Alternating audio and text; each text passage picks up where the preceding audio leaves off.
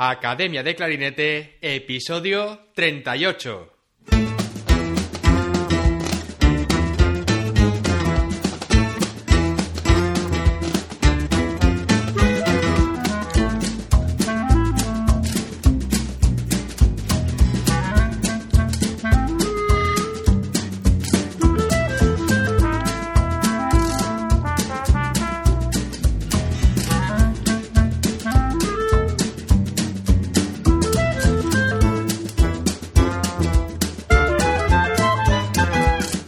Bienvenidos a Academia de Clarinete, el podcast donde hablamos sobre aprendizaje, comentamos técnicas, consejos, entrevistamos a profesionales y hablamos sobre todo lo relacionado con el clarinete. Estrenamos este 2021 con una entrevista y el invitado de hoy es Pablo Barragán, concertista y solista internacional. Pablo es un clarinetista de Marchena, Sevilla, Estudió en el Conservatorio de Sevilla con Antonio Salguero y con Matías Glander en la Fundación Barenboim Seid, de la que ahora Pablo es profesor. En 2009 se fue a Basilea para estudiar con el profesor François Benda, y fue allí donde empezó a desarrollar su trayectoria profesional. Pablo debutó como solista en el Festival de Lucerna ofreciendo un recital que se retransmitió por Radio Suiza y se publicó posteriormente como grabación de CD en vivo por la Fundación Credit Suisse. Fue galardonado con el Prix Credit Suisse en 2013 y tiene otros reconocimientos internacionales como la ARD de Múnich en el 2012. Consiguió el primer premio de Juventudes Musicales de España en 2011 y el Premio Especial Europeo de Concurso de Jóvenes Músicos en 2011. A día de hoy, Pablo es reconocido como uno de los más versátiles e interesantes músicos de su generación. En este episodio hablaremos de los desafíos a los que se enfrenta el sector cultural en la actualidad, de sus profesores, sus inicios y el momento que le motivó para querer irse a estudiar fuera, de su etapa en Basilea y cómo consiguió su primer concierto allí, de las oportunidades y ambiente cultural que ofrece Suiza. Hablaremos de su experiencia haciendo concursos, su preparación y cómo lo relaciona con las competiciones deportivas. Hablaremos también de la importancia de buscar oportunidades y concursos que aporten experiencias interesantes y productivas, como grabaciones de CDs, ciclos de conciertos y cómo esto le ha beneficiado en su carrera. De la realidad de las grabaciones de estudio y la diferencia con las grabaciones en directo. Hablaremos de Marta Argerich y de otros grandes músicos, y también con qué clarinetistas compartió cartel en el ciclo de conciertos de Hamburgo y de sus futuros proyectos. De esto y mucho más hablaremos en este episodio. Pero antes de nada, como siempre, academiadeclarinete.com, la primera academia de clarinete online para hispanohablantes, donde tienes a tu disposición clases grabadas en vídeo con ejercicios, técnicas, repertorio y todo lo que necesitas para mejorar como clarinetista. Clases nuevas todas las semanas. Échale un vistazo a la nueva sección de Masterclasses, donde tendrás acceso a clases magistrales grabadas en vídeo con diferentes clarinetistas. Nuevos profesores seguirán colaborando para hacer de esta plataforma un lugar de referencia y aprendizaje para toda la comunidad de clarinetistas, para que puedas seguir aprendiendo desde donde tú quieras y a tu ritmo. Y ahora sí, vamos a dar paso a la entrevista. Pablo, muy buenas, bienvenido al podcast, un placer tenerte aquí. Hola, muy buen, encantado, David, un placer estar aquí contigo también. Bueno, ¿por dónde andas ahora? Pues estoy ahora mismo en Berlín. Vivo en Berlín desde hace cuatro años y medio, casi cinco ya. Y estamos aquí ya recibiendo el frío del invierno alemán. Sí, sí. Y bueno, Pablo, tú me comentaste la semana pasada que, viniste de un festival. Algo un poco raro también ahora en, en el tiempo en el que estamos, que se sigan celebrando festivales. Cuéntanos sobre este festival y tu experiencia. Sí, fue un poco una, ha sido una sorpresa para todos y, fue, bueno, eh, una, un pequeño milagro, yo diría, porque eh, este festival se suponía que tenía que suceder en octubre. El festival se llama Sonoro, Sonoro Festival, y era el 15 aniversario. Y entonces es un amigo, un, gran, gran músico, violista rumano, Razvan Popovici, que lo organiza. Es un tío eh, con, una energía imparable, con una iniciativa genial. Él lleva años realizando y haciendo música eh, allí en Rumanía, llevando música además a, rincones súper pequeñitos. Eh, en verano estuvimos en, en, pequeñas aldeas, pequeños pueblos, tocando música de cámara y haciendo unos programas chulísimos. Y como te digo, este, este hombre es imparable. Y ha estado ahí achuchando y achuchando a ver cómo lo podía hacer, ajustando el presupuesto y, los permisos, hablando con las autoridades, con, los políticos, con las salas también, porque me comentó un día, estábamos un día después de la cena, me dice, dice, vosotros no sabéis lo que sucede detrás de las cortinas, dice, pero yo hoy he cambiado siete veces, desde por la mañana hasta que hemos tocado el concierto, he cambiado siete veces la sala donde hemos tocado, porque me han cancelado seis veces. Eh, entonces, bueno, ha sido toda una, una isla de, tranquilidad y de, y de alegría, porque reencontrarnos con, compañeros, con amigos, poder hacer música, tocar conciertos, evidentemente sin público, ha sido todo en streaming, pero eh, ha sido igualmente una, semana muy bonita, muy especial y, bueno, y nosotros... Eh, súper agradecidos a Rasvan y, y a, todo, todo el equipo del festival. Claro, imagínate, para todo, para todo el staff es 10 veces más trabajo, porque aparte de todas las medidas, las medidas de seguridad y todos bueno, los detalles que, aparte mascarillas, por supuesto, eh, que sí, el tema de lavado de manos, de higiene de distancias, de donde se ponían las cámaras, el espacio que hay entre que si Atriles, que el pianista, que cuando viene el afinador, eh, algo muy sencillo, que normalmente sería muy sencillo, se puede convertir pues, en una en un ritual, ¿no? Y, pero bueno, ha sido genial, ha sido fantástico, han sido unos días muy bonitos en Bucarest, hemos tocado una locura de repertorio y, nada, probablemente mm, el último evento, de los últimos eventos que, que hayan sucedido, eh, las próximas semanas o meses, o bueno, veremos cuánto, cuánto tarda esto. Sí, sí, sí. Porque Pablo, ¿tú has podido mantener eh, tu actividad de, conciertos más o menos? ¿O cómo ha sido en tu experiencia? La, realidad, la triste realidad es que eh, las cancelaciones se han ido, se han ido amontonando. Eh, pero tengo que decir que en mi experiencia personal he tenido mucha suerte. Comparado con otros compañeros, he tenido mucha suerte porque la gran mayoría, el 90% de los promotores, de los organizadores eh, con los que yo tenía compromiso, teníamos fechas y tal, todos eh, han hecho un gran esfuerzo por posponer la fecha, por buscar una, alternativa, eh, bien en streaming o a través de la radio o con la mitad del público o con el público que les han permitido. Eh, entonces yo en concreto he tenido, he tenido suerte. He podido mantener mucha de la actividad y, y la parte de actividad que no, que no se ha podido o en dos temporadas, porque algunos tenían ya las fechas de esta próxima temporada ocupadas. Y, bueno, es un momento ahora mismo, David, de, para, para achuchar todo el mundo, empujar todo en la misma dirección, yo creo, para ser flexibles, para poner todo nuestro esfuerzo, nuestra energía positiva eh, más que nunca porque hay que tener en cuenta pues eso, que las dificultades están siendo eh, para todos, mm, para esa, toda la pirámide, ¿no? desde los organizadores hasta los, todo el equipo de técnicos, de luces, de, eh, para todos los músicos, para, para todo el mundo. Entonces, bueno, hay que ir con, mucho optimismo, con muchas ganas, ser flexible. Nosotros ahora en Bucarest, por ejemplo, de un día a otro, ¿no? Era, bueno, oye, nos falta tanto tiempo porque se suponía que venía un violinista que no ha podido venir porque no podía viajar desde donde estaba. Necesitamos 20 minutos de música. Venga, pues yo puedo tocar una sonata de Pulanco. Hay otros que dicen, venga, pues tocamos un trío, hacemos Nino Rota que eso normalmente serían cosas que no, que bueno, que uno diría, guau, eso no, no es profesional, ¿no? Te dicen el programa un año antes y tal y cual. Bueno, es momento de, ser flexibles y de, y de, darlo todo. Así que yo estoy teniendo suerte, eh, cruzo los dedos por, por todo, por, por, mis amigos, compañeros, artistas por toda Europa, por todo el mundo. Sé que hay gente que lo está pasando muy mal, así que yo valoro cada ensayo y cada concierto ahora mismo ha sido como pues eso, un bálsamo de, alegría. Muy bien, Pablo.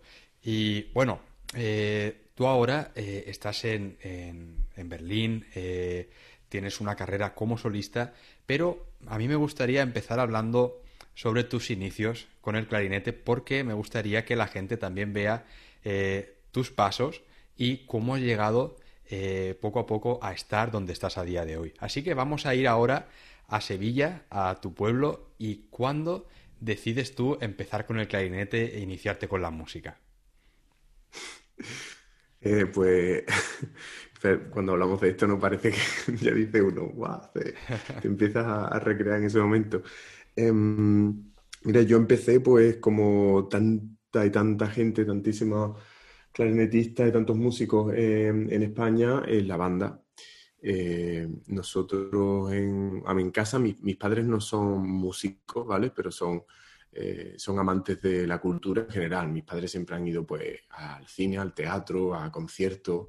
Eh, recuerdo que en mi pueblo durante muchos años hubo un festival de jazz que tenía mucho tirón y eh, tenía mucha implicación, la gente iba mucho y tal, y, entonces ellos iban, siempre me llevaban a, los conciertos y tal. Eh, no sé, me llevaban a talleres de pintura, hacíamos talleres de, cerámica con la, por cierto, con la madre, además la profesora era la madre de un compañero mío luego en la banda, un saxofonista. Em, total, siempre estuvo en contacto un poco con, con, toda esa actividad. Y bueno, se creó, de repente vino la iniciativa de crearse una escuela de música y una banda. Y mis padres simplemente fue un poco, bueno, mira, mm, se va, va a haber un grupo de niños y para aprender música y tal. Yo era pequeño, yo tenía, igual tenía cinco años creo ahí. Eh, ya, tú quieres ir y, conocer a otros niños y tal, y música. Y yo, ah, venga, pues sí. Y fui un poco, pues, a la, aventura total. O sea, más con cinco años uno no es de, de qué va a hacer ahí o qué no va a Yo había tenido antes unas clases de, de, música, como de música en movimiento, con una, una, profe de piano que había ahí.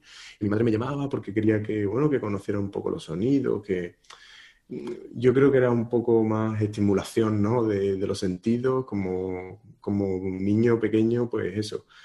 Los colores, los sonidos, lo que empezaras a moverte. Mi madre es maestra, entonces ella eh, pues tiene, una, tiene mucho conocimiento sobre estas cosas, ¿no? De, la psicomotricidad, de los primeros años de, mm, aprendizaje de los niños y tal.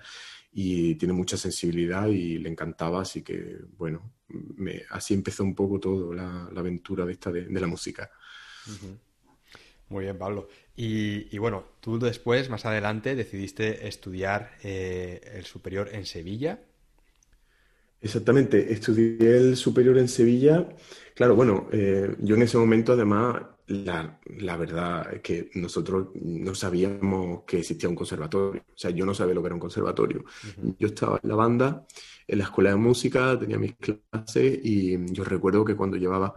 Yo de hecho, David, tengo que, contar una, una cosa que, que no se escribe en las biografías tampoco porque igual pues tenemos que reducir ¿no? también y, aligerar un poquito el contenido, pero yo empecé con el saxofón soprano, ah. ¿vale?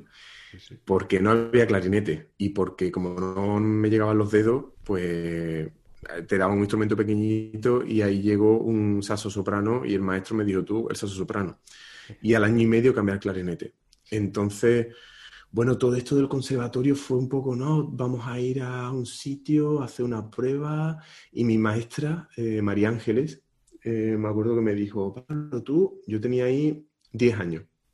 Y me dijo, tú no pienses nada, ni te fijes en los demás, ni tú tienes que tocar. Yo me acuerdo que llevaba un segundo movimiento de una obra de Mozart, llevaba otra obra así pequeñita, tal, y luego había una primera vista. Y ella estaba súper, mm, no preocupada, ¿no? Pero centrada en que yo no mirara a los demás y tal. Claro, cuando yo llegué allí, empecé a ver allí a niños mucho más grandes que yo, y yo decía, y allí todo el mundo me parecía que sabía de qué iba aquello. Yo dije, madre mía, yo no, no sé, bueno, yo voy a tocar mi obrita, mi lección, yo voy a hacer como ha hecho mi, mi maestra y ya está. Hice mi grado medio y el superior, el superior ya fue otra etapa, yo ya tenía un poco más claro, ya habían pasado seis años. Eh, tenía claro con quién quería estudiar, había conocido a, al que pasó a ser mi mentor y a día de hoy sigo considerando mi mentor, eh, que es Antonio Salguero, y allá lo tenía más claro. Y bueno, ya intenté llevando clases con el tiempo y intenté estar con él ahí y empezó una etapa mucho más, mucho más seria, por decirlo de alguna forma, más consciente de lo que yo estaba haciendo, de por qué y, de cómo estaba empezando a, cocerse algo que, bueno, que estaba teniendo ya un impacto también en mi vida pues, personal más, más, importante. Sí.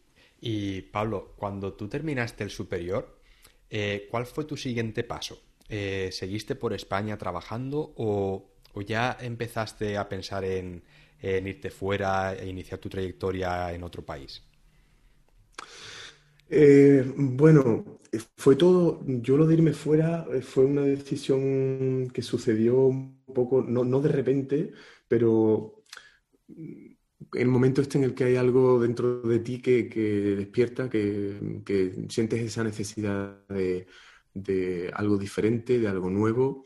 Yo cuando estaba en el superior, en primero de superior, eh, yo ya estaba ahí en la Orquesta Joven de Andalucía, que aquello fue un paso muy importante porque aquello me abrió la mente muchísimo, conocía un montón de, de gente joven, hice un montón de amigos, gente que teníamos en común muchísimas cosas, que nos gustaban las mismas cosas. Yo de repente descubrí un mundo nuevo porque eh, en el instituto en Marchena, mis compañeros, eh, bueno, había algunos que estaban en banda y tal, pero era un poco como, bueno, ¿tú, tú qué haces, tío? Que te vas ahí a Sevilla tres veces en semana, que te pegas ahí toda la tarde. ¿Tú qué sabes qué estás haciendo con tu vida? Has dejado el equipo de fútbol del instituto porque no tienes tiempo. O sea, tú, ¿a ti qué te pasa? Y mm, entonces aquello de la orquesta joven ya fue algo, como te digo, algo muy importante que me abrió un mundo, empezar a, a tocar la primera, la primera vez que uno toca en orquesta, ¿no? Esa sensación es inolvidable. Tocamos el, el, vals triste de Sibelius, me acuerdo. Que bueno, que igual es cortito, pero yo las dos frases que lleva el clarinete, aquello era puro, puro gozo, vamos. Em, entonces, ya estando ahí, empecé también, hice las audiciones a la, a la Academia Barenboim Site, que en aquel momento empezó en Sevilla. Em, hice las audiciones, empecé a dar clases allí con el, con el profesor que venía de la Staatskapelle de Berlín, con Matías Lander. Eso también me abrió muchísimo la mente, me abrió otro mundo porque eh, los compañeros eran todos más mayores, un poco más mayores que yo, la mayoría en clarinete, la clase de clarinete.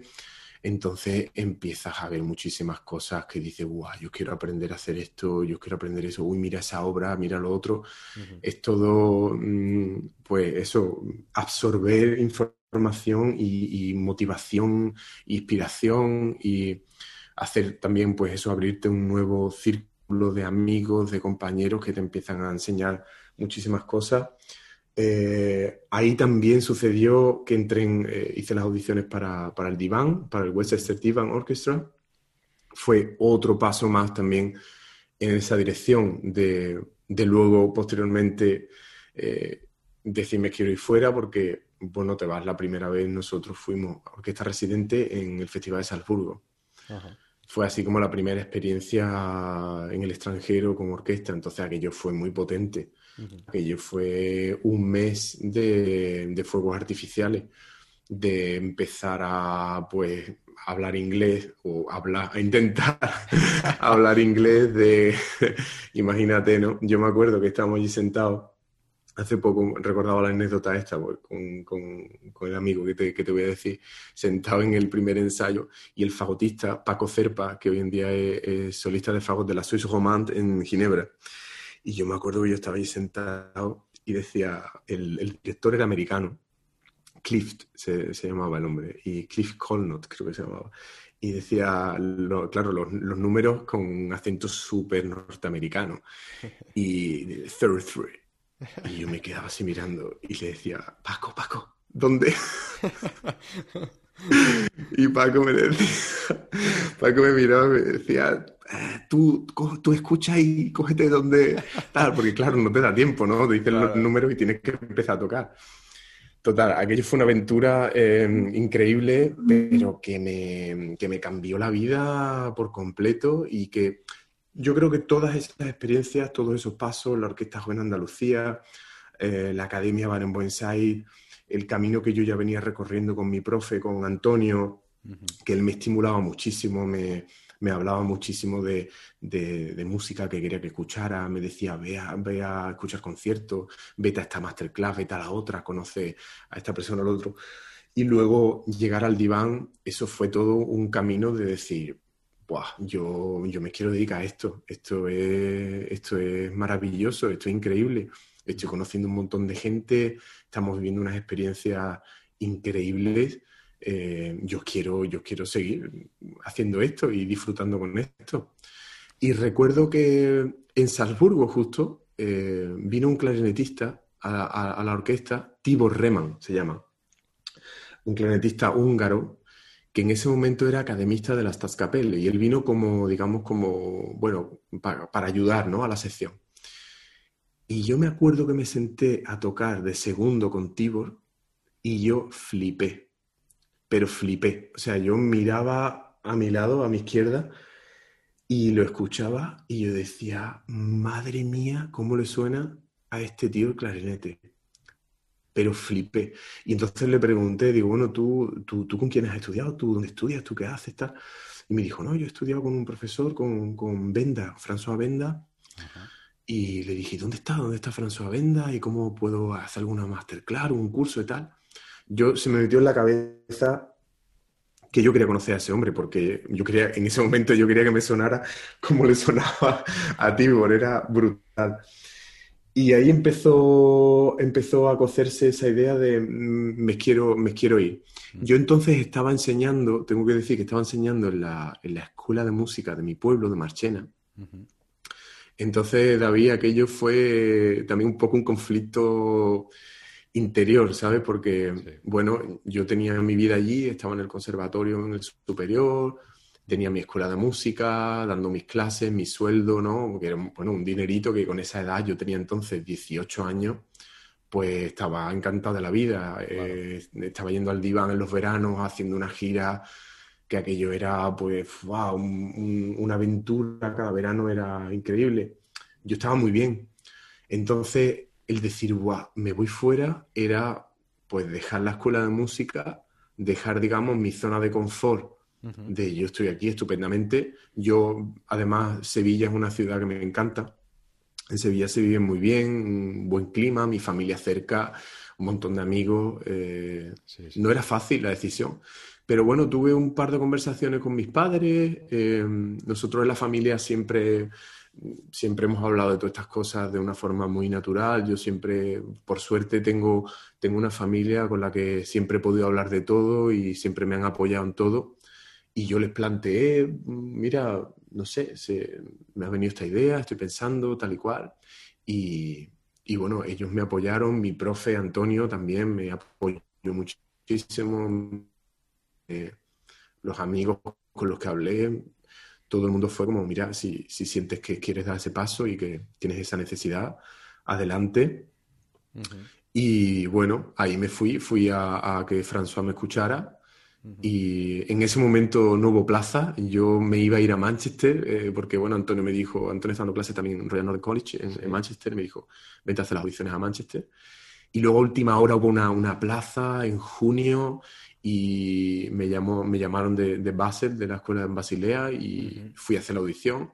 Tuve la suerte de, de, entrar en la clase y ahí empezó una, una etapa nueva, una etapa nueva que ya venía con muchas experiencias y que venía con, un rodaje bastante interesante, pero bueno, aquello fue otro rollo, porque tú lo sabes que te has ido también a, estudiar fuera y que has tenido esa experiencia, pues irte a otro sitio, es otro mundo, otra cultura, otro, otro capítulo de la vida.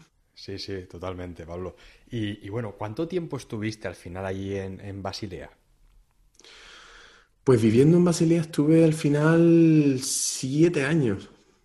Eh, los estudios fueron cuatro porque eh, hice dos máster, cada máster eran dos años, eh, pero al final me quedé viviendo en total siete años.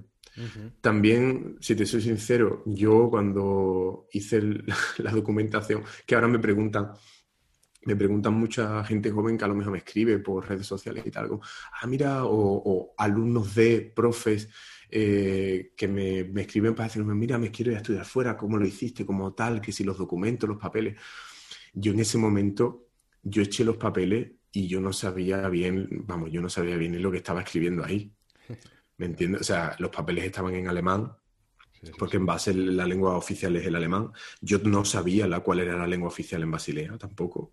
Eh, yo tenía la idea de irme a Manchester y estábamos justo esa semana en junio, me acuerdo que estábamos en Berlín, porque eh, con el diván se organizaban también eh, pequeñas giras, con, giras de, música de cámara. Entonces habíamos montado el concierto de cámara de, Alban Berg. Con el maestro Barenboim, su hijo Misha, Misha tocaba el violín solista y Karim Said, que iba al piano. Y estábamos haciendo una pequeña gira que terminaba en Berlín. Y estando en el hotel la mañana del concierto de Berlín, que era aquí en la ópera, en la Staatsoper, eh, me llegó la llamada de Basilea. Y era un domingo por la mañana. Me acuerdo que estaba con mi compañero de habitación, con, Juan Antonio, el trompista del grupo, y, me, y, le digo, tío, me acaban de llamar de Basilea que, que vaya a hacer la audición el viernes. Y esto era un domingo. Y claro, me dijeron, ah, nada, pues tienes que tocar pues una sonata romántica, un concierto clásico, algo contemporáneo, algo para clarinete solo. Yo iba de clarinete bajo en el concierto de cámara de Albamber y yo decía, madre mía, si yo vuelvo mañana a Sevilla y yo llevo dos semanas tocando nada más que Albamber, ¿cómo voy a poner yo ahora a prepararme la audición tal? Pues esto es una locura y además ya tengo mis papeles echados a Manchester, cómo voy a cambiar yo ahora los planes y ahora decírselo a mi familia. Y, y, nada, yo llegué ahí a mi casa, se lo conté a mis padres, mira, no, me han dicho tal, no sé cuánto. Pues ponte a, mis padres me pues ponte a estudiártelo y ya está, y vas el viernes y prueba, venga, mírate los vuelos y, y, y claro que sí, si hay una plaza y donde tú te querías ir a estudiar, pues hazlo. Y yo me fui a esa audición, o sea, aquello fue es que no, vamos, no es que fuera una aventura porque yo quisiera, es que no había, que no había más tiempo. Bueno, yo me preparé, fui ahí. Recuerdo que además, eh, claro, yo le dije a mi madre, en ese momento mi madre me dijo, va, tú ponte a estudiar, prepara tus cosas, tal. Tú no te preocupes, venía con la maleta del otro viaje, que yo me ocupo de la maleta y eso, tal, por, ella no por ayudarme.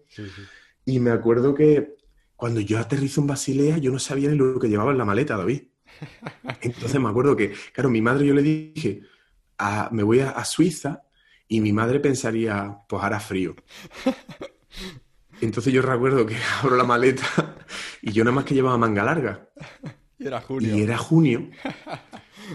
yo, yo me fui a la audición, yo no he sudado tú, pero nunca tanto en una audición, te lo digo. Con la manga larga, yo recuerdo que cuando François y los del tribunal me, me vieron llegar así con la, una camisa negra de manga larga y todo así como muy, ¿sabes?, de, tela de invierno. Me miraron así como diciendo, ¡buah! Este se va a pegar una. Probablemente pensaron que este se va a pegar una, una panta de suda aquí en la, en la audición. Y bueno, ahí, ahí, empezó, ahí empezó todo. La verdad es que tuve, tuve suerte porque eh, no era nada fácil. La, la, escuela, la escuela es potente y la clase está está muy solicitada y fue una suerte enorme y fue un voto de confianza también porque, bueno, François ahí me conocía poco y, fue genial. La verdad es que volvería a hacerlo mil veces porque fue, fue una decisión, creo, eh, bueno, que tomó su, su, coraje tomarla, pero, pero estoy súper agradecido a ese momento. Sí.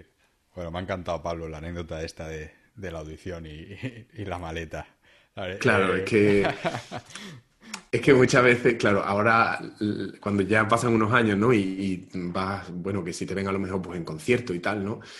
Y no sé, yo, a ver, la gente piensa algunas veces pues que a ti te han llevado en helicóptero, ¿sabes? Has aterrizado en la terraza, te han puesto una alfombra roja, que todo ha sido súper fácil. Pues no, pues claro, te has ido a los sitios sin saber dónde ibas ni cómo ibas a hacer las cosas, te has preparado lo mejor que has podido y, y así, así son las cosas, claro. Muy bien. Y bueno, Pablo, una vez ya instalado allí en, Basilea, estudiaste con, François Benda, eh, ¿empezaste a tener eh, pronto eh, oportunidades laborales? ¿Empezaste a tener conciertos?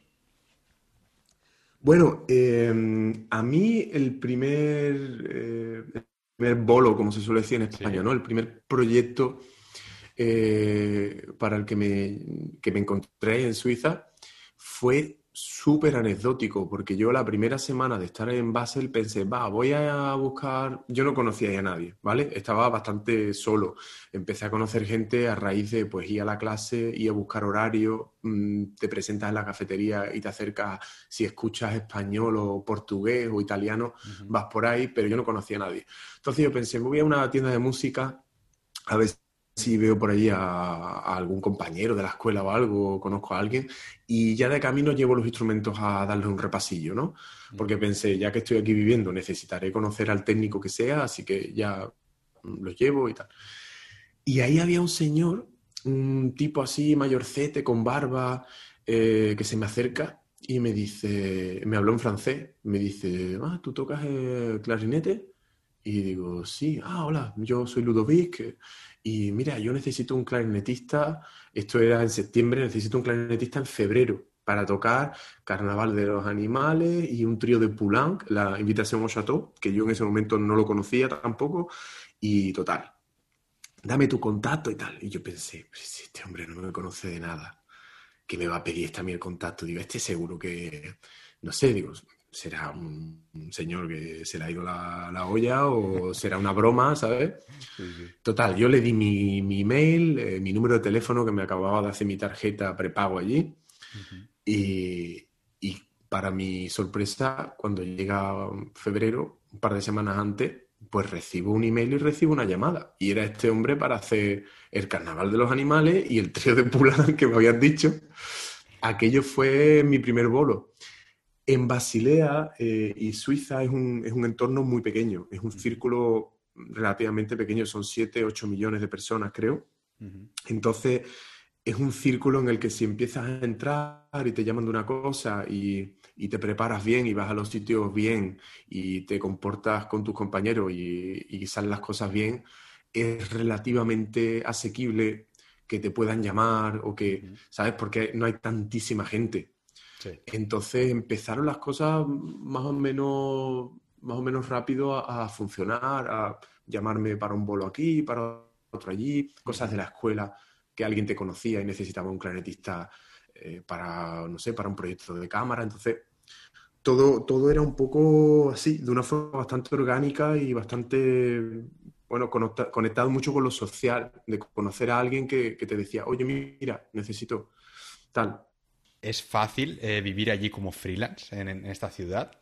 Hombre, Suiza no es, no es, un país fácil por la exigencia económica, ¿no? El nivel de vida es muy alto. Eh, entonces, mm, no es, no es fácil en ese sentido. Yo cuando me fui a estudiar tuve otra gran suerte, que fue que yo me fui con una beca. Yo en ese momento tuve una beca de Caja Madrid, de lo que era entonces Caja Madrid, eh, porque un amigo mío, eh, un amigo mío que toca la viola, pero que él hacía, bueno, él hizo, hizo su, su, aplicación para hacer robótica. Me dijo, mira, tal, ha salido una beca de Cas Madrid, ¿por qué no lo hace? Y tal. Fuimos juntos a hacerlo y tuve la suerte de irme con beca. Si no, es un país caro, eh, ya te digo, te vas al supermercado y empiezas a ver los precios y, bah, yo al principio flipaba.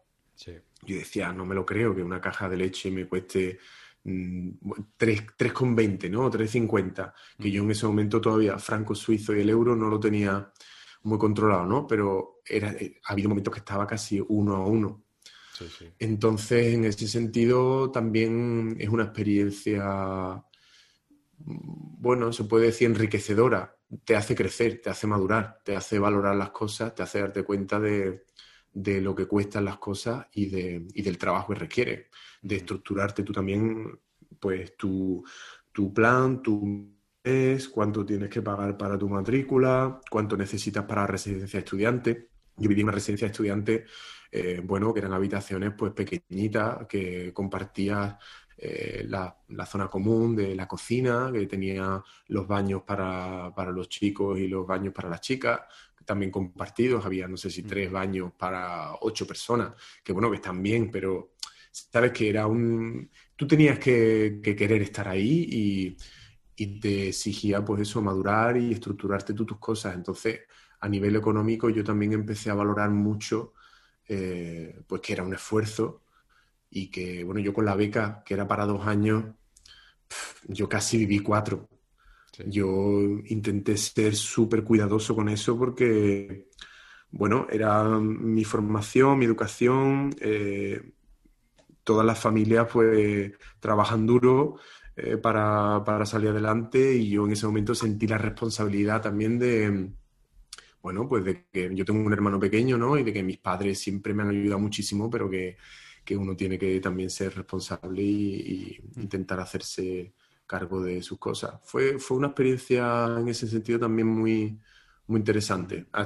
imagínate los precios de los, de los alquileres eh, en Sevilla comparado con Basilea, o sea, era multiplicado casi por 10. Sí, sí, sí, sí, sí, totalmente.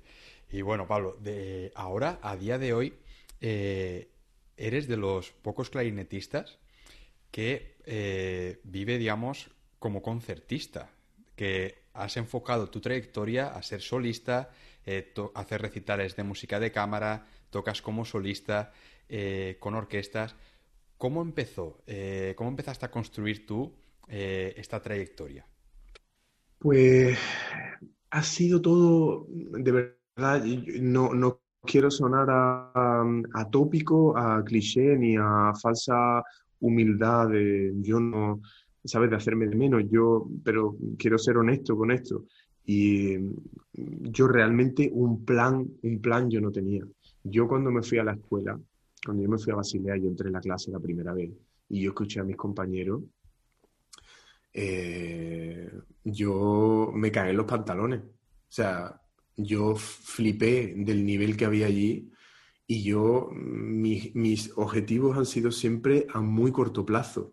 Yo entré en la clase, me acuerdo que la primera compañera de la clase que escuché, Yuriko, que estaba tocando un concierto de sport. Eh, y aquello fue una, experiencia tan enriquecedora como devastadora. O sea, yo me fui ese día a casa, a, a mi habitación, a mi residencia de estudiante, preocupado, diciendo, ¡buah! Esto, esto es otro planeta. Aquí voy a tener que currar muchísimo. Entonces mi primer objetivo era, yo quiero poder hacer doble picado, quiero poder eh, empezar a hacer la circular, quiero hacer una frase de tantos compases, quiero mm, empezar a conseguir esta calidad de sonido. Yo quería, eh, como se dice, como, bueno, engancharme al nivel que yo veía en la clase. Ese era mi primer objetivo. Luego empecé a ver, mi profe Venda siempre en la clase nos ha motivado muchísimo. Hay concursos, hay audiciones a ir a, todo, porque todo es una experiencia, todo te hace crecer, te hace prepararte, es un proceso contigo mismo y, él siempre ha considerado eso en la clase muy importante. Entonces, te empieza a, motivar a ir a todo. Y mi objetivo era, bueno, hay una audición de una orquesta joven, profesional, lo que sea, pues yo voy ahí a, a tope. y vamos prácticamente toda la clase, que eso era una cosa también muy, eh, muy interesante, porque los mismos que te encontrabas en que tus mismos compañeros de la clase sabías que los ibas a, ver en la audición o en el concurso que fuera.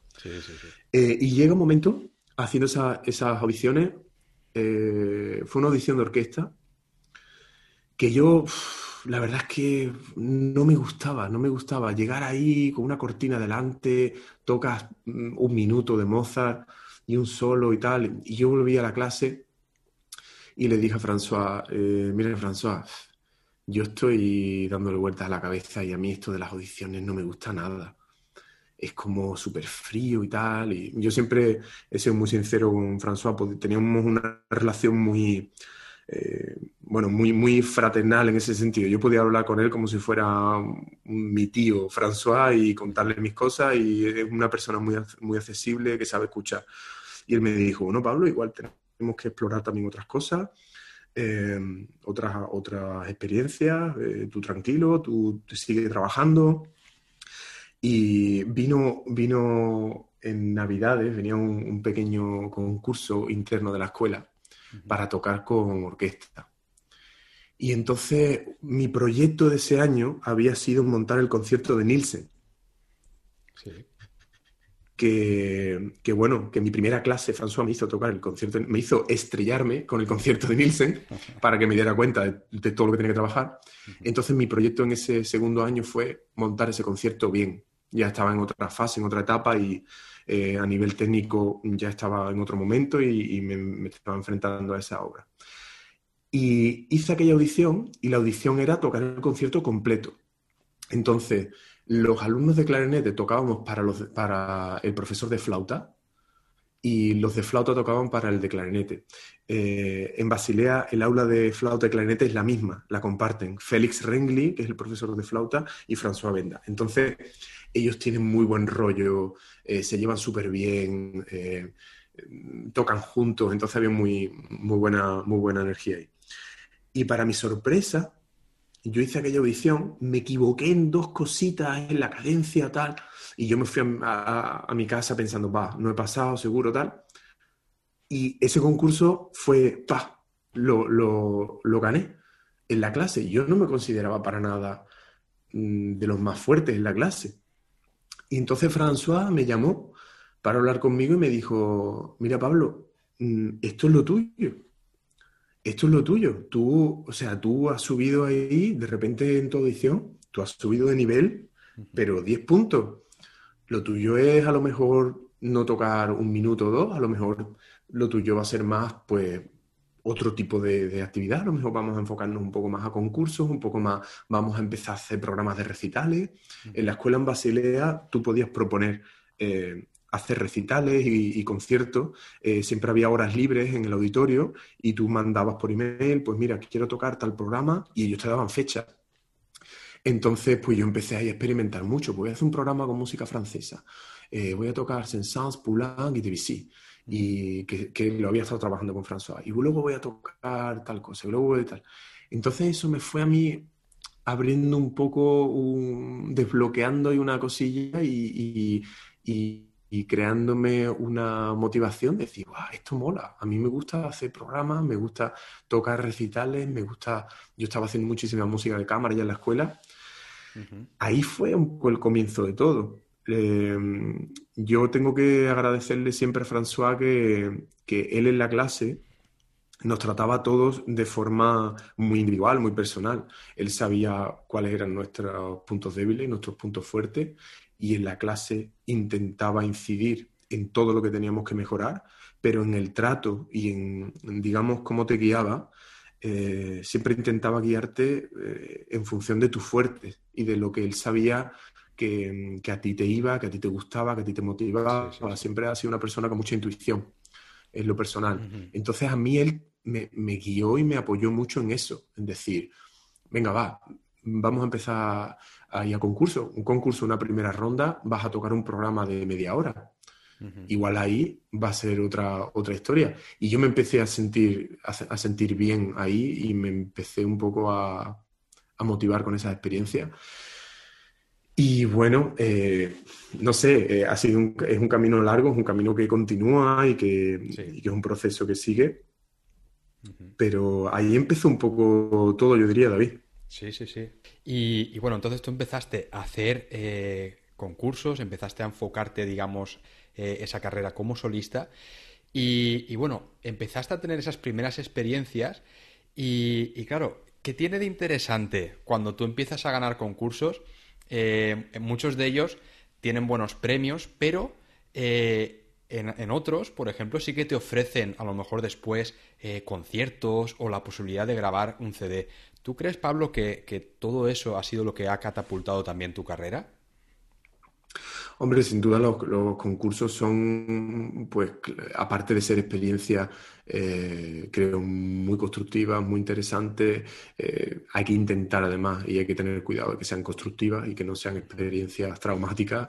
Eh, son, pueden ser importantes, pueden ser un punto de inflexión por lo que te ofrecen, por la, por la preparación, por todo lo que tú vas a mejorar en ese proceso de, de preparación y de, y de estudio, eh, pero también sí por lo que pueden significar. Además, muchas veces ni siquiera ganando, yo creo, ganando premios o llegando a la final. Yo conozco eh, compañeros de, de muchos instrumentos que yendo a un concurso igual han tocado una primera ronda que hay mucha gente escuchando y en los concursos internacionales de primera línea van a escuchar gente de radio, gente promotores que están interesados en saber, bueno, quién voy a estar, eh, a quién quiero traer el día de mañana de, pues, de cello, de violín, de clarinete, de piano. Van a escuchar y en muchas ocasiones sucede que luego te viene alguien y te dice, mira, eh, yo tengo un ciclo de conciertos no sé dónde y pues me gustaría eh, que el año que viene, mira, estas son las fechas, si tienes algún libro, dame tu contacto. Eh, sin duda eso es un, es un caldo de cultivo muy, muy enriquecedor porque conoces mucha gente, gente que te escucha, es un, digamos, un expositor, ¿no? Es, un, un lugar en el que te puede escuchar mucha gente, muchos son retransmitidos por radio o incluso en vídeo, ahora con las redes sociales y tal. Em, es muy interesante. De todas maneras, debo decirte, David, que a mí lo del término de solista es algo que no, que no me gusta. O sea, que no me gusta porque como que en música tendemos mucho a, categorizar, ¿no? En somos lo que hacemos. Y como que, bueno, yo soy clarinetista de, bueno, eh, claro, nos especializamos en, algo, pero que yo no me considero eh, solista como, va, yo voy ahí, ¿sabes? Eh, yo toco solo o nada. Que para mí al final todo va siendo cada vez más con, la experiencia, todo se convierte más en música de cámara. lo digo porque muchas veces parece que, que, vas ahí como más, no es que vayas más de como haciéndote de más, ¿no? Pero bueno, que el término solista lo tenemos ahí un poco categorizado y al final cuando yo voy a tocar con una orquesta, con un ensemble o con quien sea, eh, tocamos todo y te aseguro que se nota muchísimo cuando la orquesta quiere o cuando no tiene muchas ganas. Ya. Pero bueno, sí, las experiencias de los concursos son, son importantes, son enriquecedoras, a mí me han dado mucho eh, sobre todo en la preparación, eh, a veces, me, o sea, concursos internacionales fuertes, pues te pasas meses preparándolo, te haces un plan eh, largo, es un, no sé, yo lo comparo mucho con el deporte, porque cuando vas pensando ¿no? en campeonatos, a mí me gusta mucho el deporte en general, entonces los campeonatos, cómo se estudia ¿no? un poco la curva, esa de la que se habla, ¿no? de rendimiento, de cuando es un proceso que te hace aprender mucho, mucho sobre ti mismo. Eh, por supuesto, mejorar muchísimo como instrumentista. Y luego la experiencia personal, mental, ¿no? De prepararte para una situación pues, de, cierta presión, de, de, juzgarte mucho a ti mismo, de ciertas inseguridades, de saber qué pasaje te ha costado más prepararte y sabes que va a llegar y cómo afrontarlo. Es una, es algo muy, muy interesante. Evidentemente, si luego además vienen premios, pues eso, claro, para tu motivación te ayuda muchísimo y para todo lo que pueda traer, eh, las giras de conciertos, ya, mira, yo mi primer concurso fue Juventudes Musicales. Sí. Y ellos ya organizan luego eh, los ciclos, que son las pequeñas giras que tienen de Juventudes Musicales, o las organizaban en su momento. Yo, de hecho, de mi primer premio no, ni siquiera terminé, no sé cuántos conciertos había al final, no, no acabé ni haciéndolos todos, pero eso ya te empieza a dar un rodaje, un bagaje muy, muy guay, muy interesante. Y, Pablo, vamos a hablar sobre la preparación eh, para los concursos que tú haces, ahora que hemos sacado el tema, porque creo que es algo muy interesante. Y como tú tienes la experiencia, eh, ¿cómo, por ejemplo, si ahora te tuvieses que preparar para, para un concurso, eh, ¿Cómo sería ese proceso de, ese medio plazo de preparación? ¿Cómo lo harías tú? Bueno, si yo ahora me tuviera que preparar para un concurso, David, salgo corriendo ahora mismo de aquí. Eh, no, bueno, eh, no sé, no, no, creo que haya una fórmula, una fórmula mágica, pero creo que tiene que ser. Yo intentaba estructurarme mucho todo. Mira, yo tuve mucha suerte. Tenía un compañero en Basilea eh, que se llama Marcos Pérez Miranda, que no sé si lo conocerá. Él es canario. No, no lo Está ahora mismo en Tokio, en la orquesta de Tokio, el clarinete bajo de la y solista allí en, en, Tokio. Y yo aprendí mucho con él. Él es un poquito más mayor que yo y él estaba como acababa de terminar con François y yo acababa de empezar. Hicimos muy buenas migas y, y bueno, yo le, le hablé, yo me quiero, he hablado con François tal de los concursos y creo que voy a presentarme a Juventudes. Y él ya me, tenía mucha experiencia. Marcos estuvo en la final de, de RD. Marcos estuvo ahí rozando, rozando ese RD y él fue el que ganó el Juventudes Musicales 10 años antes que yo. era el último primer premio de clarinete lo había ganado él. Entonces él tenía mucha experiencia y me ayudó mucho con todo este proceso de preparación. Él me dijo, a ver, ¿cómo te lo vas a estructurar? Y le decía, pues no sé, pues me voy a poner a estudiar la primera obra y hasta la última. Me decía, no, hombre, tío, tienes una primera ronda, ¿no? ¿Qué vas a tocar la primera ronda? Pues mira, eh, no sé, la sonatina de Martinún, que era obligatoria, me acuerdo, y luego pues voy a llevar la sonata de Brotons, porque había que llevar algo de un compositor español, y un concierto, pues mira, voy a llevar el Nielsen, que lo he montado con François y tal. Vale, pues eh, ponte tu primera ronda y empieza a trabajar la primera ronda. Empieza desde abajo, ¿no? Un trabajo muy piramidal, bien estructurado. Y bueno, ¿cómo vas a estudiar? Pues no sé, pues empiezo por la mañana. No, ponte por la mañana a qué hora. ¿Cuántas horas vas a estudiar? ¿Cuánto tiempo le vas a dedicar a esta, a esta obra? Pero bueno, antes de la obra, ¿cuánto tiempo le vas a dedicar a estudiar técnica, a, calentar? Eh, ¿Cómo vas a calentar? ¿Qué técnica vas a estudiar? ¿Qué métodos vas? O sea, fue un proceso de decir, espera, espera, coge todo lo que tienes ahí en el armario, sácalo fuera, ¿sabes? Esto es como el cambio de ropa de verano-invierno. Sí. Tíralo todo al suelo y ponte a ver los colores, los materiales, o sea, ponte a estructurar muy bien todo esto, eh, cuánto tiempo vas a estudiar, cada día. Yo, cuando yo empecé ya a tener una estabilidad, digamos, con todo esto, yo me levantaba temprano, iba a correr por la mañana una horita, Mm, llegaba a casa, me preparaba, no sé, una ensalada de pasta, lo que sea, me lo metía en un tupper y me iba a la escuela y yo me pegaba en la escuela pues desde las nueve y media de la mañana hasta las diez de la noche que cerraban, todos los días. Todos los días. Porque mm, eso era otra cosa que nos decía François, nos decía, mira, todo el tiempo que tú estés en la cafetería, ahí tomando tu, tu cafelito con tus amigos, jiji, jaja, que sepáis que hay otra gente alrededor del mundo que se está preparando para eso mismo que vosotros.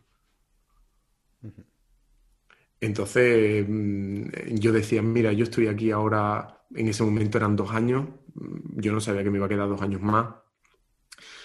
Eh, esto, está, esto es un dineral también, tengo la beca, pero esto sigue siendo un dineral, estoy invirtiendo mi tiempo, he dejado un montón de cosas, yo voy a, voy a ir a, a tope a por esto.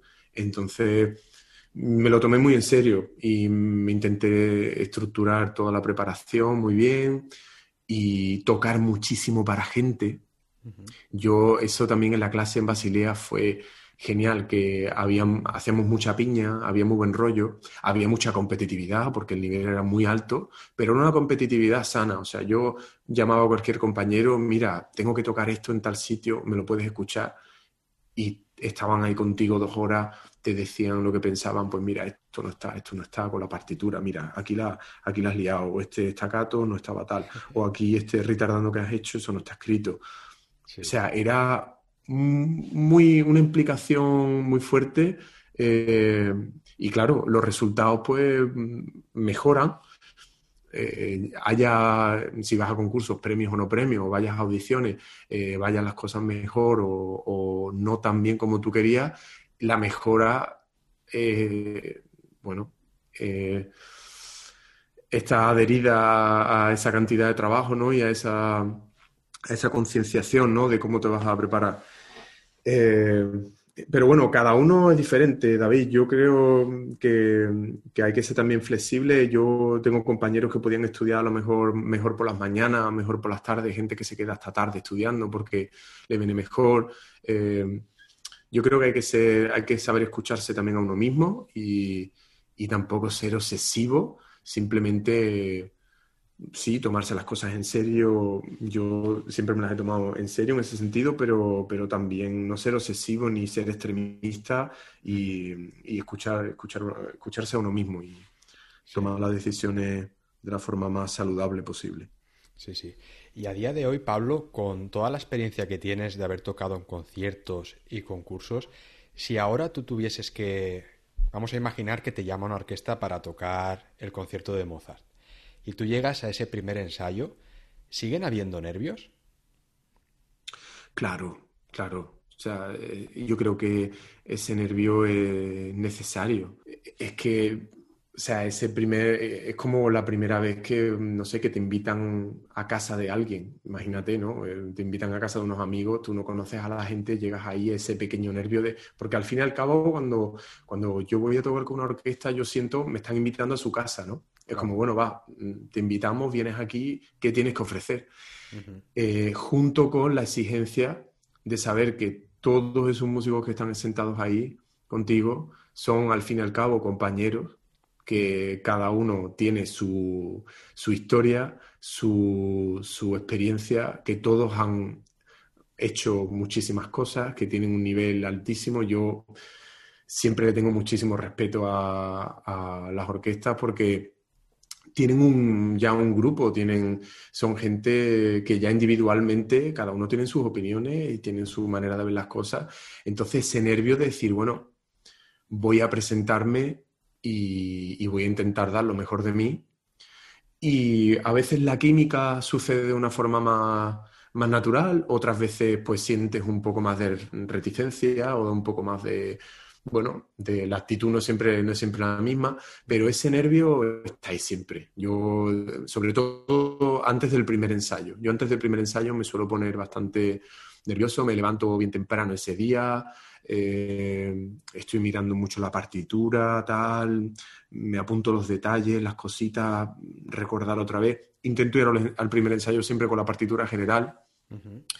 Eh, voy con el iPad, entonces voy a ir pasando páginas y tal para ir viendo un poco, ¿no? Y, irme metiendo en ese mundo, vamos a decir, como has dicho, de Mozart, no perderme, que si las entradas, va, aquí está el fagot, sí, no se te olvide tal, este tema, esto va con las violas todo, para mí es todo muy camerístico. Yo entiendo la música a día de hoy como música de cámara. Entonces necesito esa conciencia global de todo lo que está sucediendo y esa conexión también con, los demás músicos, con entre el director, que haya eh, pues esa, dinámica, esa energía que fluya, que nos lleve a todos en conjunto a, bueno, a vivir esa música al máximo. Y bueno, sin ese nervio no sé si sería capaz de, no sería capaz de, tocar también ahí dándolo todo. Sí, sí, no, muy interesante, Pablo, porque muchas veces eh, nosotros como músicos vemos como eh, esos nervios como algo malo. Y, tú, por ejemplo, estás diciendo que es algo que a ti te sirve también eh, para hacer mejor música, ¿no? Que muchas veces tenemos que aprender a convivir con, con, esos nervios, que es parte, ¿no? De, de, la vida del músico y que no es algo que por más experiencia que se tenga desaparecen. Sí que es verdad, se pueden aprender a gestionarlos mejor, a canalizarlos, pero es algo que siempre va a estar ahí y a mí es algo que, me gusta hablar de esto porque muchas veces, ¿no? Eh, gente que se pone muy nerviosa cuando sube al escenario, que piensa que algún día va a conseguir eliminar esos nervios, ¿no? Sí, es cierto. Yo, mm, eh, sí, es lo que tú dices, no, no lo considero algo. Hablamos de esos nervios como si fuera algo eh, externo a nosotros. Yo creo que el nerviosismo es simplemente un estado de ánimo, un estado mental en el que algo, bueno, mm, hay una cierta sobreexcitación, por decirlo de alguna forma. Em, estás pensando más rápido, estás pensando en más cosas al mismo tiempo. Eh, bueno, ya está. Hay síntomas un poco físicos, ¿no? Gente que suda más, que se me suda las manos, que tal, que no sé qué. El normal, y yo creo que eh, saber utilizar o aprender a, digerir y a, canalizar eso y a utilizarlo en nuestro beneficio. Yo creo que hay cierta, eh, no sé, yo creo que los terceros movimientos, por ejemplo, a mí me van mejor con ese nervio. Eh, no sé, creo que ese nervio es parte de, la experiencia vital también de, la música, que es que claro, en ese momento la música es, temporal, ¿no? Está ahí en ese momento y, no va a suceder más. En el momento que dejas de tocar desaparece. Y ese pequeño nervio de saber que eso que estás haciendo existe por, ese, por esa fracción de tiempo tan pequeña, que estás ahí con otra gente que están, eh, no sé, viviéndolo todo junto, que estamos digamos, uno dependiendo de otro. Eh, es normal, yo creo que, haya ese pequeño nerviosismo, esa intranquilidad, pero hacerlo desaparecer no, creo, para, en mi caso desde luego sería imposible y además eh, no sé si sería, no sé si sería bueno. Y una cosa, Pablo, vamos a, seguir hablando un poco más del concierto de Mozart. Eh, es un concierto que tú ya has tocado varias veces con, con orquesta y que lo has tocado tanto en clarinete en la como últimamente que lo estás tocando con el clarinete de Baseto. ¿Qué es lo que más te impactó la primera vez que tocaste el concierto con, este clarinete? Pues eh, de hecho, mira, fue también, fue un poco una casualidad. Yo tenía que tocar un concierto, tenía dos conciertos en, Alemania, en Wuppertal, eh, y tenía que tocar el quinteto de Mozart. Y entonces el promotor de, ahí en Wuppertal, recuerdo que me, llamó y me dijo, mire, em, es que eh, yo soy un gran fan de, Mozart y de su música y de su trabajo, entonces eh, para mí es muy importante que usted toque el quinteto con el, con el instrumento original. Eh, y yo le dije, bueno, con el instrumento original, pero no se refiere como aquí ahora al instrumento histórico, tal. No, no, bueno, eh, a mí no me importa que sea de construcción moderna, pero que sin duda eh, me gustaría escuchar el, quinteto en su dimensión global. Entonces, que usted lo toque con el clarinete baseto. Y entonces yo dije, Buah, yo no tenía clarinete baseto, entonces mm, no había, lo había visto cuando, bueno, cuando había ido a escuchar a, algún gran solista en sala de concierto y lo había visto y sabía que existía, pero yo no lo había tenido nunca entre las manos. Entonces dije, bueno, eh, no hay otra. O sea, es básicamente o me busco un baseto y me preparo esto, o no hay concierto, o se va a buscar otro clarinetista y ya está. Entonces me puse a buscar ahí un baseto y justo cuando estaba buscando el baseto, eh, preguntándole a amigos, tal, eh, si alguien tenía, si alguien conocía y eso, me llamó un director eh, con el que yo, yo había colaborado ya con esa orquesta, tocaba con esa orquesta de forma más o menos regular, una orquesta de cámara ahí en Basilea. Me llama y me dice, mira Pablo, que, este año para abrir la temporada me gustaría que tocaras el concierto de Mozart, que no lo hemos tocado con la orquesta nunca y me gustaría hacerlo juntos y tal. Y entonces yo dije, perfecto, ya tengo el pack. Era en septiembre también y era como una semana después. Dije, me preparo, me pongo a, trabajar con el clarinete baseto. La primera semana toco el quinteto y la semana siguiente el concierto. Y entonces ahí fue como me metí, digamos, en ese mundo del clarinete baseto. Tengo que decirte que después de tocar Mozart con el clarinete baseto, es un poquito frustrante tocarlo con el clarinete en la, porque es otro mundo, es otra dimensión, o sea, poder tocar eh, todos esos pasajes graves. Además, el, eh, clarinetista eh, para el que Mozart lo escribió era, se supone por las cartas ¿no? que, que él escribía, era un gran experto del registro grave. Él decía que cantaba en su registro grave y que tenía una capacidad como muy vocal, ¿no? Entonces, para él era algo importante. Cuando puedes tocar todos los temas graves con los chelos, con las violas, en ese registro grave es, otro, es otra dimensión, es otra experiencia.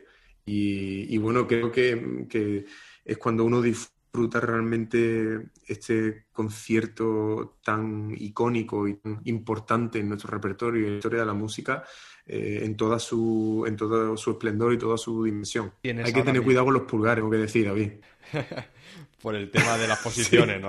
Recuerdo Hombre, claro, yo recuerdo que el primer ensayo, bueno, mira, además conectado con lo que me decía de los nervios, yo llego a mi, mi primer ensayo. Eh, con el quinteto no, porque el quinteto se utiliza más en el tercer movimiento, con, la, con las variaciones en el cuarto movimiento y tal. Pero el concierto, ya desde el principio, y recuerdo el primer ensayo, pegué un par de palos ahí pero, pero tremendo de se me fue el pulgar al que no era, se me fue el meñique al do sostenido en vez de al mi bemol.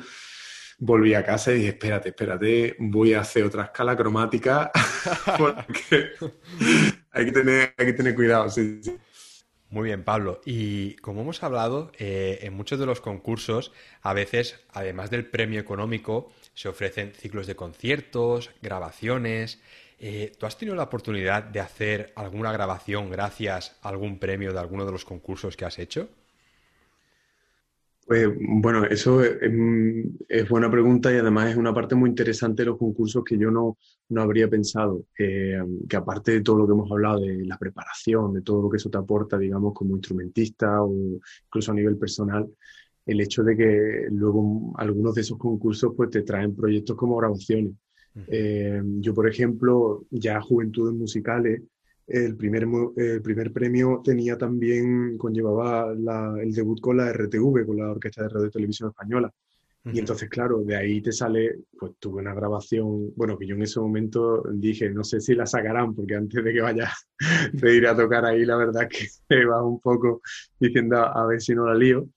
Em, pero tienes ahí una, una, grabación del primero de Weber con la orquesta de Radio Televisión Española, que, bueno, la verdad es que, mm, hombre, aparte del momento en sí, porque yo una, esa orquesta pues la ve desde pequeñito y tal, es un pequeño paso, ¿no? Que, que, que, te, da, te da muchísimo, que te da mucha confianza, que te da una experiencia brutal. Yo eh, cada vez que he vuelto a tener que tocar el, el primero de Weber, algunas veces la he escuchado un poco justo por escuchar sitios en los que sé, ah, aquí esto no estuve cómodo del todo, me acuerdo de este momento, este pasaje lo tenía que haber preparado mejor. Claro, era, yo era la primera vez, por ejemplo, que tocaba con una orquesta grande. Claro. Y me veía, me vi ahí de repente con ellos. Eh, luego, eh, concurso como eh, Credit Suisse. Credit Suisse tenía el debut en Lucerna y ese concierto se grabó, se grabó en CD. La, radio suiza lo, lo, grabó. Entonces, de ahí te sale también de repente un CD.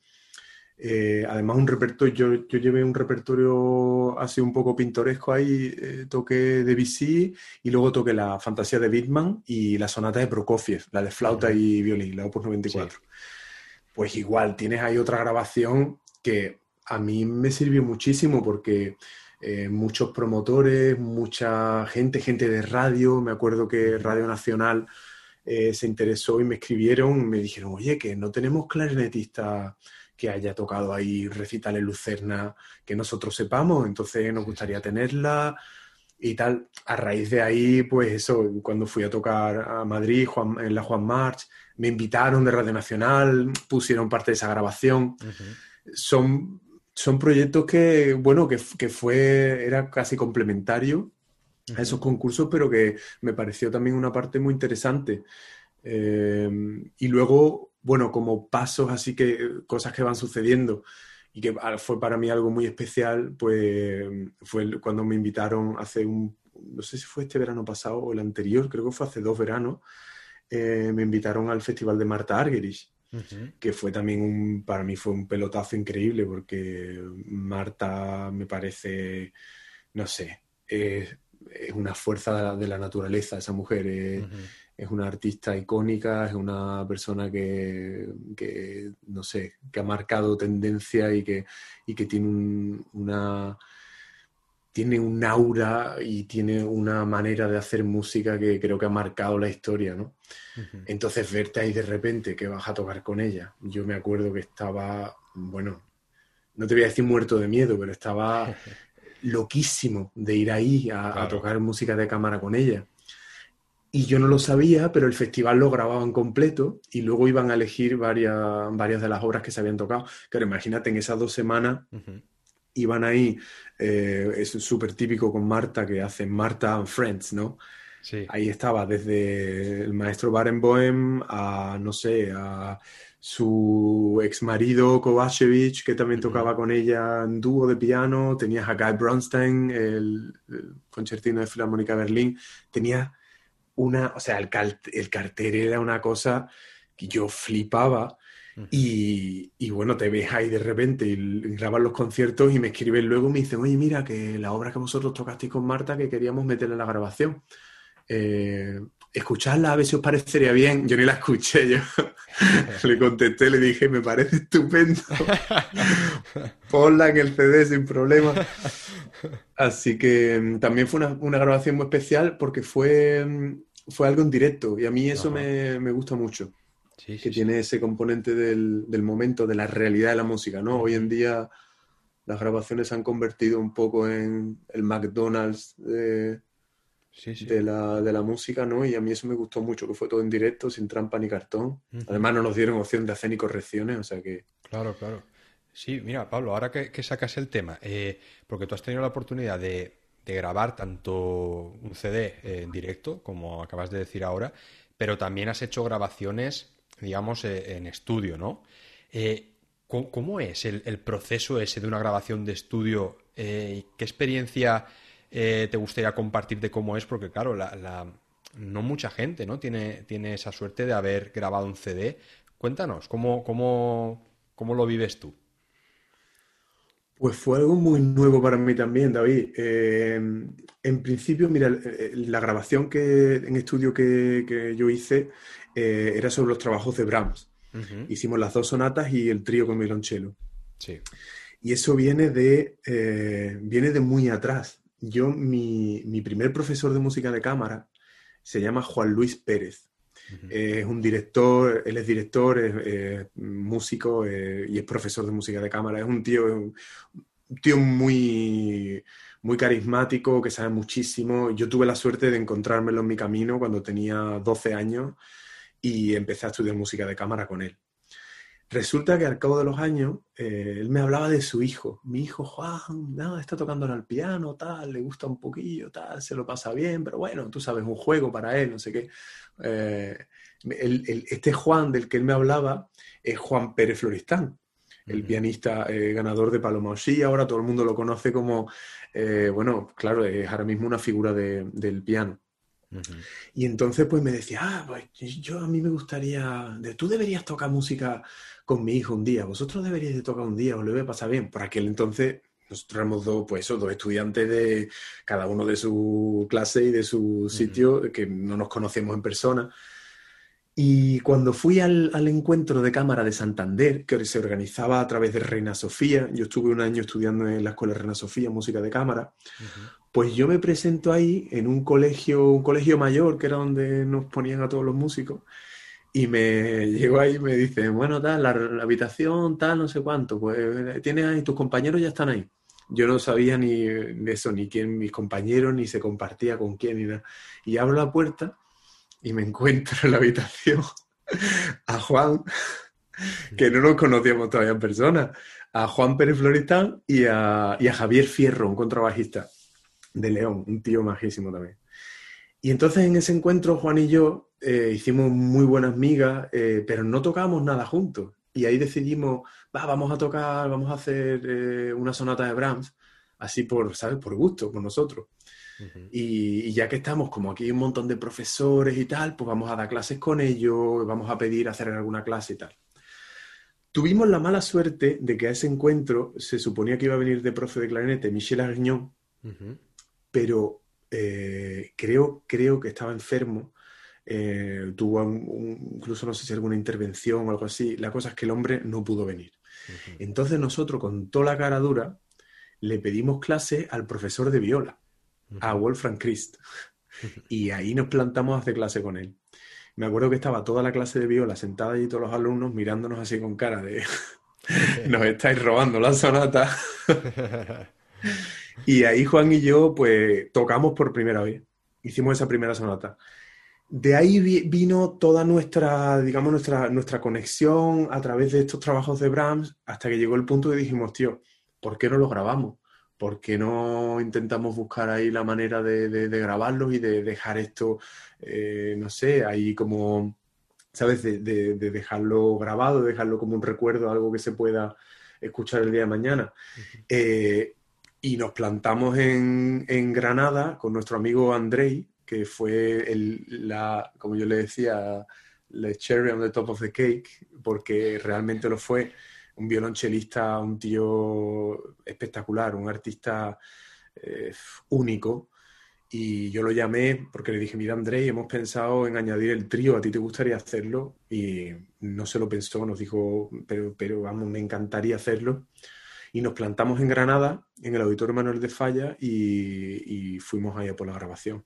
Fue una experiencia muy bonita, fue una experiencia muy intensa también, porque yo no esperaba, claro, yo estaba acostumbrado que si había grabado algo, como, como te he dicho antes, era en directo, que tú la experiencia, pues tú te centras en el concierto. Claro. Yo no estoy pensando si se está grabando o no o tal, yo estoy metido en lo mío, si se roza algo algo no sale como uno quiere, pues es parte de, de la realidad, ¿no? De la realidad de, la música. Y ahí es otro rollo. En el estudio, claro, se busca mucho más eh, la perfección, que si ha habido algún pequeño ruidito, si algo no ha estado exactamente juntos, vamos a hacer... ¿Sabes? Es, otro rollo. Eh, nosotros intentamos aún así mantenerlo lo más real posible. O sea, nosotros le dijimos al productor, dijo, mira, nosotros si, si quieres hacer algo aquí, aquí, aquí, hacemos la sección desde el número tal hasta el número tal. ¿Sabes? No queremos hacer pequeños cortes, no queremos estar corta y pega. Entonces, las sonatas recuerdo que hicimos los movimientos, no sé si son, hay algún movimiento que está en una toma hecho y algunos movimientos que tienen quizás dos o tres pequeñas tomas entre medias, que, cogimos más esta sección o la otra. Pero bueno, fue, es, e, es raro, es raro, porque Claro, además el productor, él lo está escuchando con los cascos, ¿no? Con la, con la partitura y te dice, van, el compás tal, he escuchado no sé qué. Y a lo mejor si esa toma ha sido musicalmente, ha tenido algo muy especial, yo la verdad es que ni, yo no me entero, no me doy cuenta, porque tú estás metido ahí en lo que estás haciendo y estás pensando mucho más en, la línea más larga, ¿no? En un paisaje mucho más amplio. Y ellos van mucho más al detalle, piensan mucho más en, quizás a nivel técnico. A mí me incomodaba, eh, te digo la verdad, David, a mí me incomodaba el tema del micro.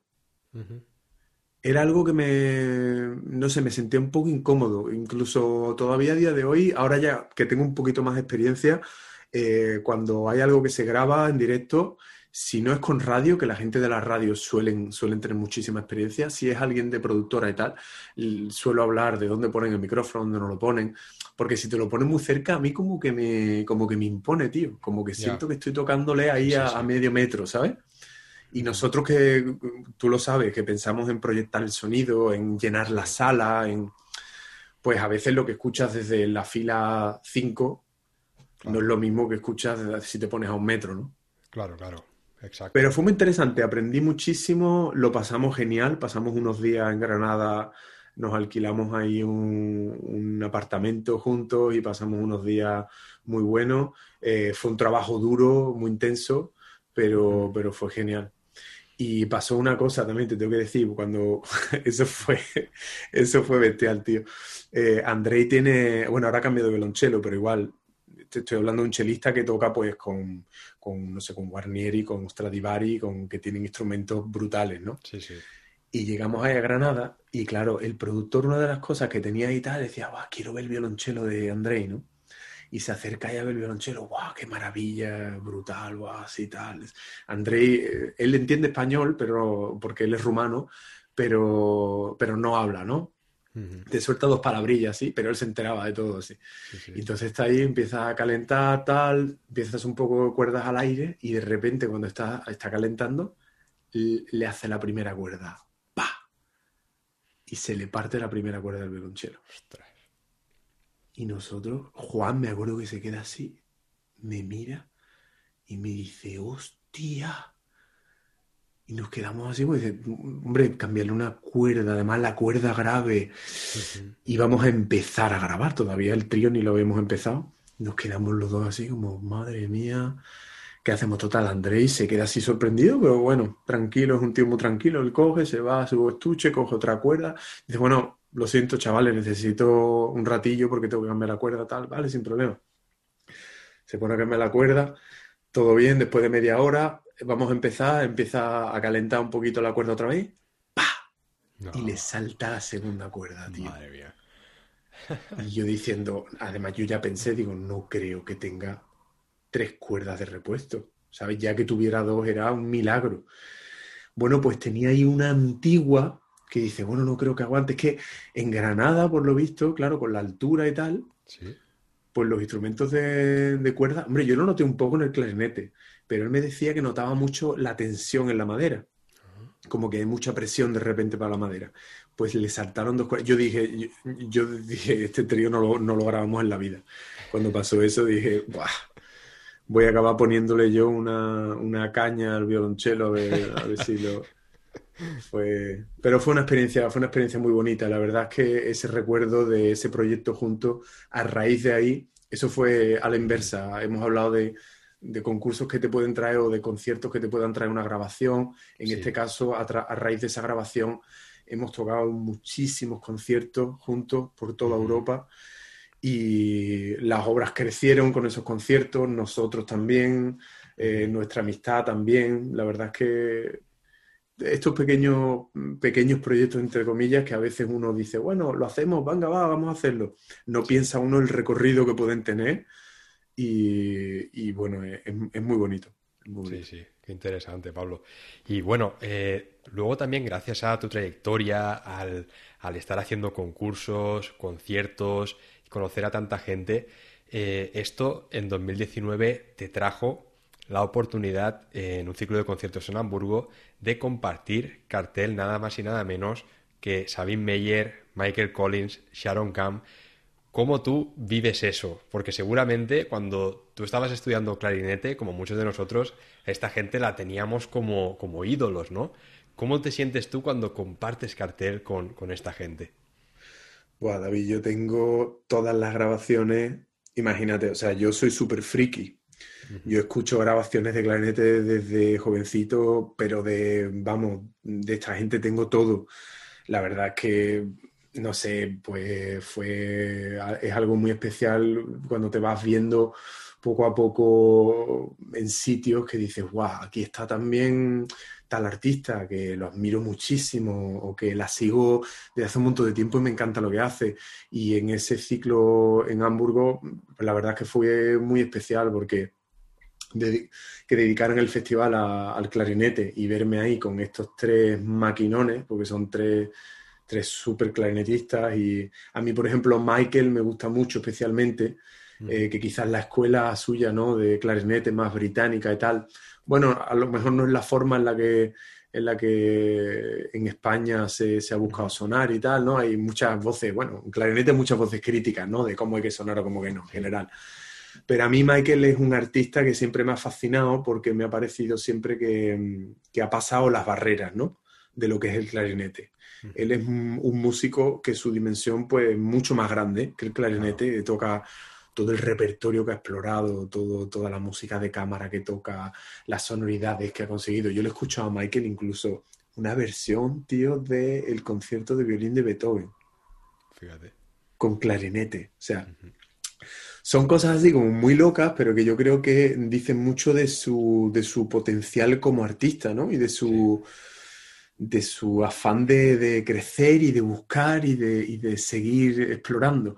Entonces, bueno, en fin, que verme ahí con, Sabine, con Michael Collins y con, Sharon, pues fue brutal, fue brutal. Me, dan situaciones así también mucha responsabilidad, la verdad te digo, porque uno siempre también, yo creo que uno arrastra siempre ese pequeño complejo interno de, eh, a la vez que es una riqueza, saber de dónde se, de dónde se viene, Creo que eso es muy importante y que te pone los pies en el suelo y que saber quién eres, de dónde vienes y cómo has ido eh, trabajando muy duro y sacrificando todo por, por seguir mejorando y dando pasitos adelante.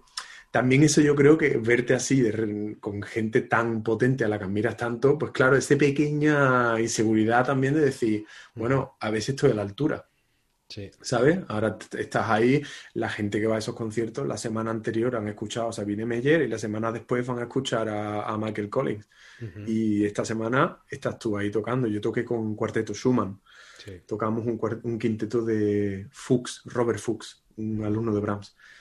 Y mucha responsabilidad, pero fue apasionante. Además, a mí son retos que me flipan y y no sé, que me, que me, me, dan, me han reforzado ese, ese afán también de mejorar y de seguir adelante, de no de creerte tú nada, ¿sabes? Pero sí, bueno, de reforzarte un poco tu, tu amor propio, de decir, vale, creo que, creo que estoy haciendo las cosas bien. Sí, sí, sí. Porque si no, este promotor no confiaría en darme esa oportunidad. Al fin y al cabo, si ellos piensan en vender tickets, ¿sabes? En vez de en vender entradas, evidentemente, pues nombres tan grandes les venden todas las entradas y en mi caso sigue siendo una oportunidad a alguien nuevo que reciben en, ese círculo. Entonces, nada, yo lo viví pues con muchísima alegría, imagínate. Además, vamos, llamé a mi madre rápidamente. Mi madre se sabe todos los nombres de todos los clarinetistas, a pesar de que, ella no, sea clarinetista, pero claro, le pongo la cabeza como un bombo. Entonces le digo, ah, está, está ahí Sabine Meyer, ¿qué tal? Y madre, uy, uy, uy. Vamos, esto es que está ahí Sabine Meyer, Sabine Meyer. vamos, mi sello de memoria, el concierto de Mozart de Sabine Meyer. Así que muy, muy bonito, la verdad, muy, una experiencia muy potente y, mm, un incentivo, una motivación. Sí. Sí, sí, como bien has dicho, Pablo, yo creo que también a, uno le viene bien para saber si está haciendo las cosas bien, el, verse en, en, oportunidades como esa, ¿no? Claro, y porque al final eh, las voces críticas que uno siempre tiene y que es normal que, se tengan, y creo que es bueno, es positivo. Hace poco me, preguntaron en una entrevista, ¿no? Eh, Tú a las críticas que le temes, ¿no? Mira, las críticas en realidad no le, no temo nada porque, primero porque muchas veces tienen gran parte de, de verdad y uno lo sabe en el fondo. Y luego porque, porque en el momento en que uno piense que ya, que ya está todo hecho y que, no sé, que ha alcanzado la perfección, lo que sea que eso cada uno entienda que, es, es que ya no, no sé, no, no tiene sentido, ¿no? Entonces, eh, verte ahí y tener también esas, esas voces críticas que digan, bueno, a ver qué es lo que van a pensar. Ahí vienen críticos especializados también que evidentemente te van a comparar, te van a, van a decir, pues la semana pasada estuvimos escuchando esto y esta semana esto y me ha parecido tal, me ha parecido cual. Pues, no sé, una manera sana y realista de, de afrontar, bueno, que si uno quiere, yo en mi caso, que quiero seguir ese camino y que que no sé, me, gustaría pues seguir en esa búsqueda de, seguir mejorando y estar ahí al máximo, pues fue muy, muy constructivo y me dio un montón de, un montón de motivación y un montón de, alegría. Claro que sí, Pablo. Y bueno, vamos a hablar ahora eh, de tus futuros proyectos. ¿Qué tienes ahora entre manos eh, para el 2021 o para el medio plazo?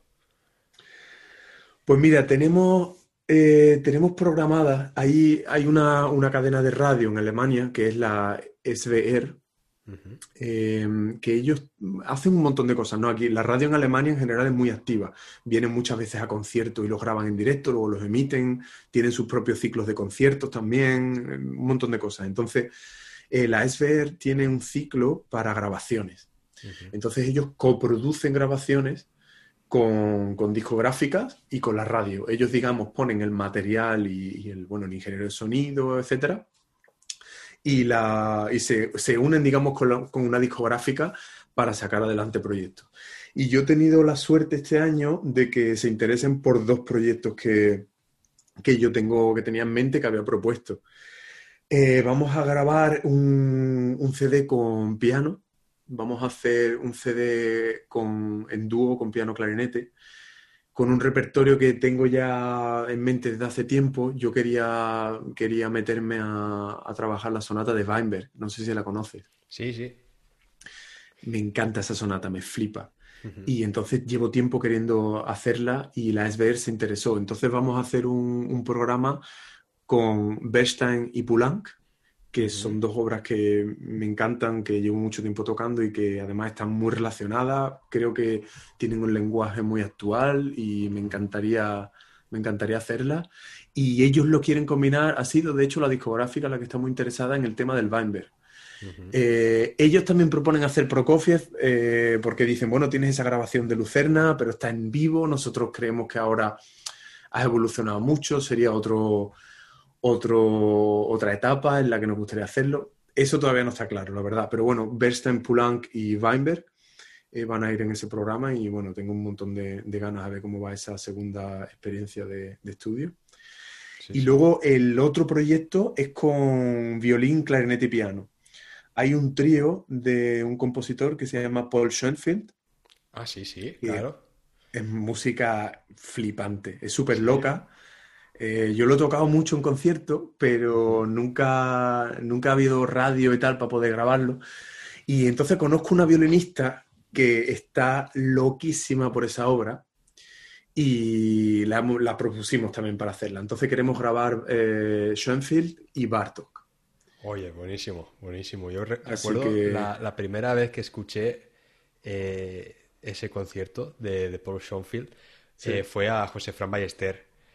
Claro, yo he escuchado de hecho la grabación de José Fran. Sí, él, la tiene en, Spotify. Y, yo, mira, tuve la suerte de escuchar ese CD, el estreno de CD, porque hizo una gira de conciertos eh, cuando los, antes de estrenarlo y tocó ese programa, ese mismo programa lo tocó en Altea, en Alicante. Y, y, fui a escucharlo en, directo con, vamos, estaba con, con el violinista, eh, sí, sí, los mismos que estaban en el CD. Sí, sí, y, y, después estuve hablando con él y me comentó eso, que había, habían eh, de hecho, hay, la grabación que hay en el CD de Schoenfield creo que es en directo. Yo creo que sí que es en directo, porque yo de hecho se lo escuché eso a José Franch porque no sé si había algún vídeo o algo que le había puesto en las redes sociales. Esto hace ya algunos años. Y me acuerdo que lo vi en vídeo, entonces yo creo que esa grabación debe ser de, de, ese concierto, del directo, sí. Sí, sí, es, y además es que lo que has dicho tú, que es una música, vamos, que la primera vez que la escuchas ya te quedas que dices, joder, quiero tocar eso, ¿no? Es eh, muy impactante. bueno, para el pianista es, jodido. El pianista, el pianista, yo cada vez que lo he propuesto en un festival tocarlo, el violinista siempre dice, wow, venga, sí, qué chulísima. Y el pianista siempre, oye, pero espera, espera, que tengo unas sonatas de Beethoven que. bueno, qué bueno. Súper extremo. Muy bien, muy bien, Pablo. Oye, pues cuando, cuando lleves a cabo esto, estos proyectos y, los CDs eh, ya estén eh, publicados, pues si te quieres pasar por el podcast y, comentarlo y hablamos sobre esas experiencias que has tenido grabándolos y así pues le, eh, hablamos también, ¿no? Sobre, sobre estos CDs. además, esto, esto, será, tú serás de los primeros en tenerlo, David, porque esto te, te estoy dando aquí la primicia, todavía no he hablado de esto con nadie, o sea que... Sí, sí. Oye, si, si luego nos dejan, los promotores nos dejan poner, aunque sea un poco de, esa música aquí en el podcast, vamos, yo Tú tienes carta ¿eh? blanca ya, David, ya, esto lo tienes ganadísimo ya conmigo, vamos. Muy bien, Pablo. Luz verde total. Oye, pues muchísimas gracias por, por la entrevista y por haberte pasado por el podcast. Muchísimas gracias a ti, David. Venga, Pablo, un abrazo. Un placer, muchas gracias. Un abrazo, tío, un abrazo. Y hasta aquí el programa de hoy. Gracias por vuestras valoraciones en Apple Podcast, por seguir el programa en Spotify y por vuestros me gusta y comentarios en iBox. Muchísimas gracias por estar ahí. Nos escuchamos la semana que viene. Hasta la próxima.